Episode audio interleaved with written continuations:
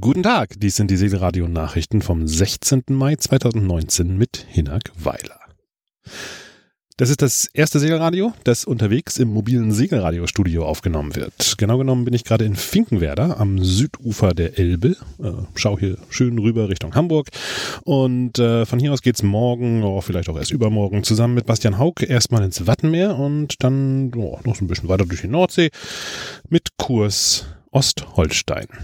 Wer sich in Norddeutschland ein bisschen auskennt, weiß wahrscheinlich jetzt, dass das nicht ganz zusammenpasst. Ähm, wir gehen also von der Nordsee erstmal in die Eider Richtung Kiel und dann weiter nach Neustadt. Ähm, Eider ist so ein Ding, habe ich schon seit Ewigkeiten und drei Tagen auf meiner persönlichen Wunschliste. Aber ich war noch nie da und ähm, ja, bin mal gespannt. Äh, wir werden vorher noch ein bisschen durchs Watt fahren. Ja, und dann ganz Suche in die Eider rein. So ein ja, wohl ganz spannender Fluss, der da sich so ein bisschen durch Norddeutschland schlängelt und dann irgendwann auf den Nordostseekanal trifft. Ähm, Gieselau heißt die Schleuse. Ähm, und ja, ab da geht's dann gemächlich durch den etwas ja, unspektakulären Nordostseekanal.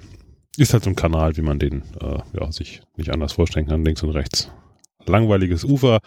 Hin und wieder mal ganz spannend, weil da irgendwelche fetten Dampfer vorbeikommen, aber ansonsten ist der Nordostseekanal eher nicht so mein Traumrevier. Insbesondere, weil ja auch am Ende, und damit kommen wir langsam in Richtung der Nachrichten, auch nach wie vor die Schleuse in Kiel zumindest zur Hälfte blockiert ist. Da ist eine Schleuse gesperrt, nach wie vor noch bis Mitte des, Mitte Juni. Und ja, von daher ist da auch noch mit ein bisschen Stau zu rechnen. Von Kiel aus fahren wir dann weiter nach Neustadt ähm, und da findet am letzten Maiwochenende das Hamburg Ancora Yacht Festival statt. Ähm, fällt mir jetzt mal spontan gerade ein. Ist eigentlich auch eine ganz gute Gelegenheit. Ähm, äh, wer Lust auf ein kleines spontanes Hörertreffen hat, ja, einfach mal Bescheid sagen. Ähm, wenn ihr da seid, äh, Kommentar einfach äh, irgendwo hinterlassen oder mir eine Mail schreiben oder Twitter oder Facebook oder weiß der Geier auf jeden Fall. Würde mich freuen, vielleicht den einen oder anderen da mal persönlich zu treffen. Ganz kurz nochmal zum Hamburg Ancora Yacht Festival. Ähm, das ist eine In-Water Boat Show. Die findet da seit einigen Jahren statt. Äh, dieses Jahr zum ersten Mal unter dem Namen Hamburg Ancora Yacht Festival. Eine kleine Anlehnung an äh, größere Veranstaltungen in Cannes oder ähnliches. Ähm, ja, schön gelegen an der Ancora Marina, direkt an der Ostsee in Neustadt als In-Water Boat Show. Das heißt, die Boote liegen da alle im Wasser am Steg. Das heißt, man kann sie sozusagen in ihrem Element nicht nur von Steg aus betrachten, sondern eben auch mal an Bord gehen und das eine oder andere auch direkt ausprobieren. Natürlich gibt es auch drumherum an Land jede Menge Ausstellungszelte mit Veranstaltungen, die sich zu besuchen lohnen.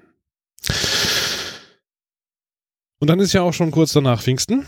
Und ähm, ja, wie jedes Jahr zu Pfingsten machen wir da mit rund 1000 anderen Seglern zusammen und erwartungsgemäß über 100 Yachten die Insel Helgoland zum Zentrum des sportlichen Hochseesegelns in Deutschland. Ähm, Regatten dazu starten bereits am Freitag ab Wedel bei Hamburg und am Sonnabend geht's dann von Cuxhaven, Wilhelmshaven, Bremerhaven und mein persönliches Highlight auch immer wieder schön vorzulesen. Selbst von Hallig-Hoge aus kommt ein Feld angesegelt.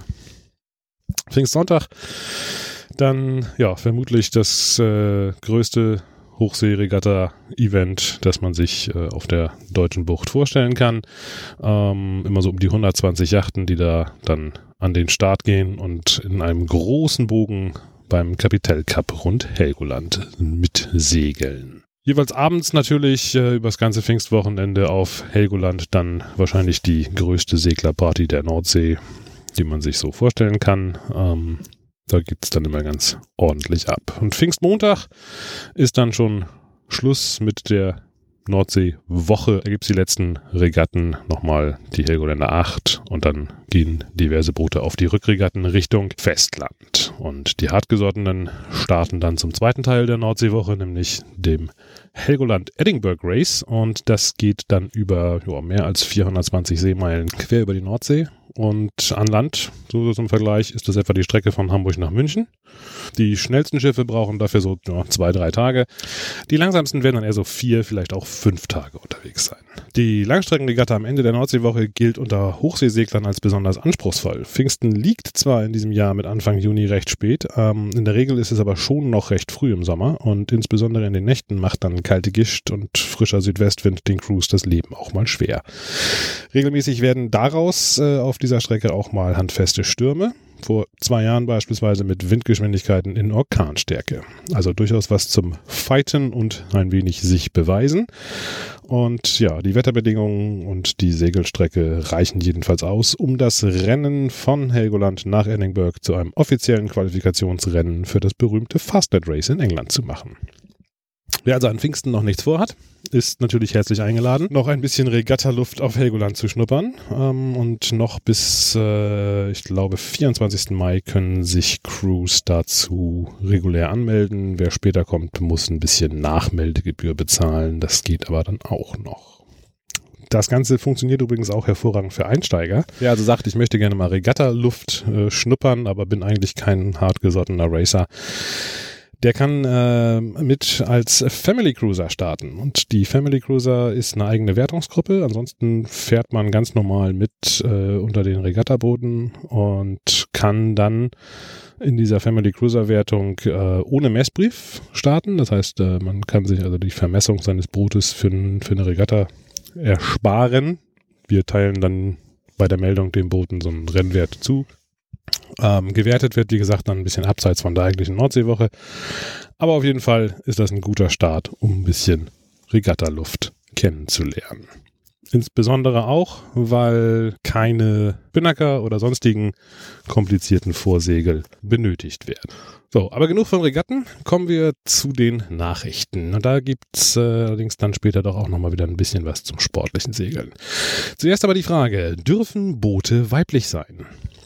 Ob Schiffe weiblich sind oder bloß eine schnöde Sache, das fragen sich derzeit nicht nur die Schotten. Traditionell wird im Englischen als Bezeichnung für Schiffe statt einer sachlichen Bezeichnung die weibliche Form Ski verwendet.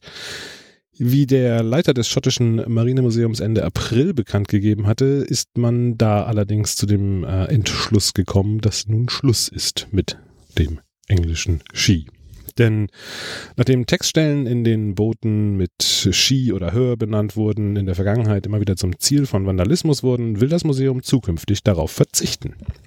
Man müsse auf die Veränderungen der letzten Jahre im gesellschaftlichen Umgang zu geschlechterbezogener Sprache reagieren, hieß es in einer Erklärung des Museums. Nach und nach werden alle Tafeln umgestellt. Die Frage, ob das nun ein reiner Genderwahn oder der aktuelle Zeitgeist ist. Oder ob es überhaupt einen Unterschied gibt, äh, stellt sich äh, nicht nur den Briten. Die Bekanntmachung aus Schottland hatte international in den verschiedensten Yachtmedien für ein sehr geteiltes Echo gesorgt. Und da würde ich mich auch mal interessieren, was denn so eure Meinung ist. Ähm, Englisch, Ski, Deutsch, das Boot, die Yacht. Hm. Ist äh, sicherlich auch ein bisschen geteilt, aber ja, Tradition gegen Zeitgeist. Gerne was für die Kommentare. Facebook, hier auf der Webseite, wie auch immer. Ebenfalls im Trend der Zeit ist eine kleine schwimmende Jugendherberge, denn äh, kleine Crews stellen derzeit einen deutlichen Trend auf See dar. Der neue Wurf des französischen Yachtherstellers Jeannot richtet sich irrwitzigerweise sogar an Einhandsegler. Genau genommen an Einhandsegler, die gern Gäste mitnehmen. Und zwar viele Gäste. Denn die Sunloft 47 soll von einem einzigen Skipper gesegelt werden und der Rest des Platzes an Bord ist auf mitsegelnde Gäste ausgelegt. Das Besondere an diesem Boot ist, dass es dazu auf 47 Fuß Platz für sage und schreibe 13 Personen bietet. Und das nicht gestapelt auf den Salonkojen, sondern in bequemen Doppelkabinen und einer einzigen winzigen Einzelkoje für den Skipper im Vorschiff. Damit das funktioniert, wurde bei der Sunloft 47 das Cockpit mit einem festen Dach versehen und so der Salon komplett an Deck verlegt. Davor befindet sich quasi unter einer überdimensionierten Sprayhood jetzt Deep Pantry. Unter Deck sind dann nur noch die Kabinen und jeweils mit einer eigenen Nasszelle der Skipper auf dieser schwimmenden Jugendherberge schläft vor den zwei Vorschiffskabinen in einer quer zur Fahrtrichtung installierten winzigen Kabine, die über ein Luke im Deck zugänglich ist. Das Konzept mit Salon und Pantry an Deck ist natürlich nicht unbedingt ideal für einen Herbstturn auf der Ostsee und die Skipperkoje unterm Deckluke ist sicherlich absolut nichts für einen mehrtägigen Hochseeturn. Beides eignet sich aber ganz gut, äh, und zwar, wenn man in garantiert warmen Gewässern unterwegs ist und ein bisschen Buchten bummeln möchte. Beispielsweise in der Karibik oder anderen tropennahen Revieren, wo man eh die meiste Zeit unter dem Sonnensegel an Deck verbringt. Hier ist das Boot auch sicherlich für entworfen und ähm, ja, richtet sich dementsprechend vor allem an Charterunternehmen ja, oder Personen, die gerne Kojencharter im Affenfelsen-Maßstab anbieten möchten. Allerdings, wenn man sich das Boot mal genau anschaut, ähm, kann ich mir auch gut vorstellen, dass man einfach ja, aus dem Bereich unter Deck vielleicht zwei von diesen sechs Kabinen rausschmeißt. Dadurch hat man Raum, den man ein bisschen sinnvoll gestalten kann. Und dann wiederum kann ich mir das Konzept auch sehr gut als Fahrtenjacht, wenn man definitiv entlang der Barfußroute unterwegs ist, vorstellen. Muss man sich mal anschauen. Ganz so neu, wie Sun das Ganze präsentiert, ist die Idee übrigens auch nicht. Denn schon in den 90er Jahren gab es aus dem Hause Dufour mit der Dufour Atoll ein sehr ähnliches Konzept. Barfußroute, gutes Wetter, das erinnert äh, ja ein bisschen an einen Beitrag, den ich äh, vor einer Weile äh, auf Facebook gefunden habe. Und zwar warnte da der amerikanische Crown Weather Service ähm, bereits Ende April vor einer möglichen Tropical Depression, also vor einem tropischen Tiefdruckgebiet, das gegen Ende Mai, Anfang Juni durch die Karibik schleichen sollte. Ähm, die Zeichen dafür wollten die Macher äh, der Webseite aus dem amerikanischen Wettermodell GFS herausgelesen haben. Ähm, Jetzt ist es allerdings so, dass das GFS mit Sicherheit nicht einen Monat im Voraus zutreffend ist. Genauso wenig wie so ziemlich alle anderen äh, Modelle, die man sich so äh, an Computern heutzutage fürs Wetter macht. Da ist kaum irgendwas in der Lage, ich sage jetzt mal so, ja, zehn Tage danach ist wirklich ein extremer Unsicherheitsfaktor.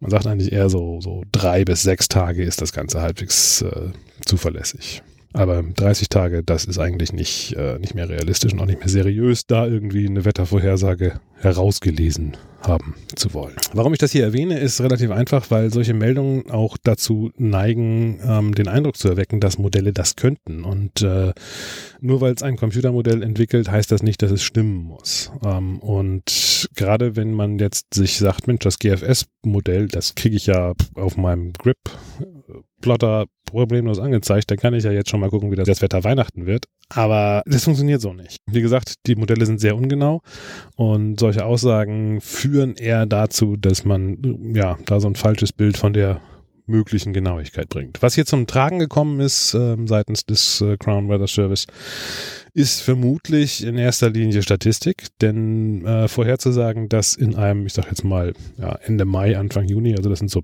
drei Wochen, würde ich mal schätzen, in so einem Zeitrahmen, ja, dass da wahrscheinlich eine Tropical Depression ähm, Anfang des Sommers entsteht in der Karibik. Ja, das ist ungefähr so wie vorauszusagen, dass es so zwischen oh, Ende Januar, Anfang Februar in den Alpen schneien wird. Ziemlich genau Wahrscheinlichkeit 100 Prozent, wenn man mal drüber nachdenkt.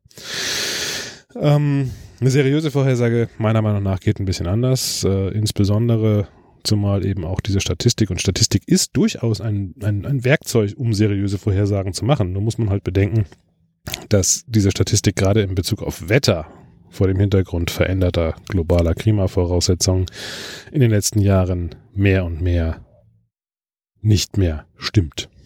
Also von daher sind solche Aussagen mit Vorsicht zu genießen. So.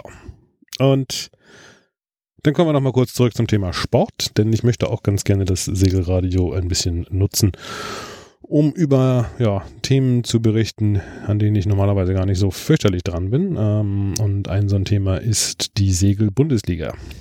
Da habe ich vor einer Weile mal auf Facebook rumgefragt, wer jetzt eigentlich was von gehört hat schon mal. Und stellt sich raus, immerhin schon mal so knapp die Hälfte der auf Facebook in diversen Gruppen vertretenen Leute kennen zumindest die Segelbundesliga und wissen da ein bisschen was von. Ähm, ich möchte da ganz gerne ein bisschen was äh, positiv dran ändern und habe mir überlegt, deswegen hier einfach hin und wieder mal ein bisschen, wie sich das für Sportnachrichten gehört, etwas über die Bundesliga zu erzählen. Und da gab es vom 3. bis 5. Mai den ersten äh, ja, Spieltag, äh, die ersten Segelregatten. Und zwar kamen da die Vertreter der 36 besten Segelclubs Deutschlands beim Münchner Yachtclub in Starnberg zusammen und segelten bei Schnee und Hagelschauern und Temperaturen um zwei Grad äh, auf See in Bayern. Hat diese Herausforderung der Verein Seglerhaus am Wannsee mit seinem Team und konnte sich damit auch gleich an die Tabellenspitze vor dem Chiemsee Yachtclub und dem Bayerischen Yachtclub setzen. Für die Gastgeber vom Münchner Yachtclub reichte es leider nur für den achten Platz in der Mitte der Rangliste. Schlusslichter der ersten Segelbundesliga nach den ersten Spieltagen sind der Deutsche Touring Yachtclub auf Platz 17 vor dem äh, Schlei Segelclub. Und ebenfalls, das findet immer parallel statt, äh, gesegelt wurde um die zweite Segelbundesliga. Und da führt derzeit ganz klar die Hansestadt Hamburg mit dem Blankeneser Segelclub und dem Hamburger Segelclub die Liste an. Ja, ob das so bleibt, das wird sich schon morgen äh, herausstellen, denn ab dem 17. Mai folgen die nächsten Segelregatten der ersten und zweiten Segelbundesliga vor Konstanz auf dem Bodensee und viele dieser Rennen sind nicht nur live vor Ort, sondern auch live im Internet auf den Webseiten der Segelbundesliga zu verfolgen. Und wo wir schon dabei sind, natürlich gibt es, wenn es eine Bundesliga gibt, auch eine Segel Champions League. Ähm, die ist relativ äh, international. Und da fanden ebenfalls vor Mallorca gerade die ersten Qualifikationsrennen statt. Und auch hier konnte sich ein deutscher Verein, nämlich der Norddeutsche Regattaverein, ganz klar durchsetzen und hat damit die erste von drei Qualifikationsrunden klar gewonnen. Die ebenfalls angetretene Württembergische Yachtclub äh, hat es leider nur auf den achten Platz gebracht und damit die Qualifikation für die Finals leider nicht erreicht. Bis jetzt also in den Finals nur der NRV aus Hamburg. Das ist allerdings nicht alles, denn es wird noch zwei weitere Qualifikationsrunden geben und zwar vom 23. bis 26. Mai. Da ist dann der Berliner Verein Seglerhaus am Wannsee in Porto Servo, ich hoffe, das spricht man so aus, in Italien dabei. Und außerdem segeln der Bayerische Yachtclub und der Wassersportverein Hemelingen in der dritten Qualifikationsrunde vom 4. bis 7. Juli vor St. Petersburg. Die besten Clubs aus allen Qualifikationsrunden treten dann vom 15. bis 18. August in St. Moritz in der Schweiz gegeneinander an. Damit sind wir eigentlich bei den Terminen. Ein paar hatte ich ja eben schon oben weggebracht. Aber vom 23. bis 25. Mai findet nicht nur das bereits erwähnte Ancora Yacht Festival statt, sondern nur ein paar Kilometer weiter lädt der Transocean e.V. zu seinem Sommertreffen nach, Achtung, Travemünde ein. Ähm, der Ort musste kurzfristig von Fehmarn in die Lübecker Bucht verlegt werden, nachdem es am eigentlich geplanten Ort dann doch irgendwie Platzprobleme gab. Und ähm, ja, also wer dann zum Beispiel nach Neustadt kommt, kann dann mal eben schnell auch noch hinterher vielleicht das eine oder andere Stegplaudern mit Weltumseglern in Travemünde anschließen. Informationen dazu gibt's äh, natürlich bei der Geschäftsstelle des Transocean Vereins in Cuxhaven oder eben auf www.trans-ocean.org. Und dann haben wir noch ein Hafenfest, und zwar in Wismar. Erstmalig wurde der Hafen an der Küste von Mecklenburg-Vorpommern am 4. Januar 1211 in Dokumenten erwähnt. Damals mit sage und schreibe zwei Liegeplätzen für Kocken. Inzwischen ist der Hafen deutlich gewachsen und äh, die Hansestadt feiert ihren Hafengeburtstag Tag-Nummer, was ist denn das dann? 808, ne? Natürlich feiern sie den nicht im Januar, das wäre ein bisschen spaßbefreit, sondern machen das im Sommer und zwar genau vom 13. bis 16. Juni und da gibt es dann im Hafen von Wismar wieder diverse Buden und auch auf dem Wasser einiges zu sehen. Unter anderem finden zahlreiche Segelregatten auf der Ostsee statt. Und an dieser Stelle vielen Dank an Markus für diesen Tipp. Und wer sonst noch Termine fürs Segelradio Nachrichten hat, oder Leute zum Segeln einladen möchte oder Vorträge veranstaltet und gerne ähm, das hier bekannt geben möchte, ist natürlich herzlich dazu eingeladen. Einfach äh, entweder in irgendwelche Kommentare mir auf Facebook schreiben oder mit einer Mail oder mit einer Mail an redaktion.segelradio.com. dann kriegen wir das auf jeden Fall mit unter. Und das waren auch schon die Nachrichten für heute. Ich freue mich jetzt auf eure Meinung, ob denn nun Boote Sachen oder Damen sind. Und äh, ja, Links zu Facebook, zu allen anderen Kontaktmöglichkeiten und zum Impressum gibt es natürlich auf www.segelradio.com. Und damit sage ich Tschüss. Am Mikrofon war Hinak Weiler.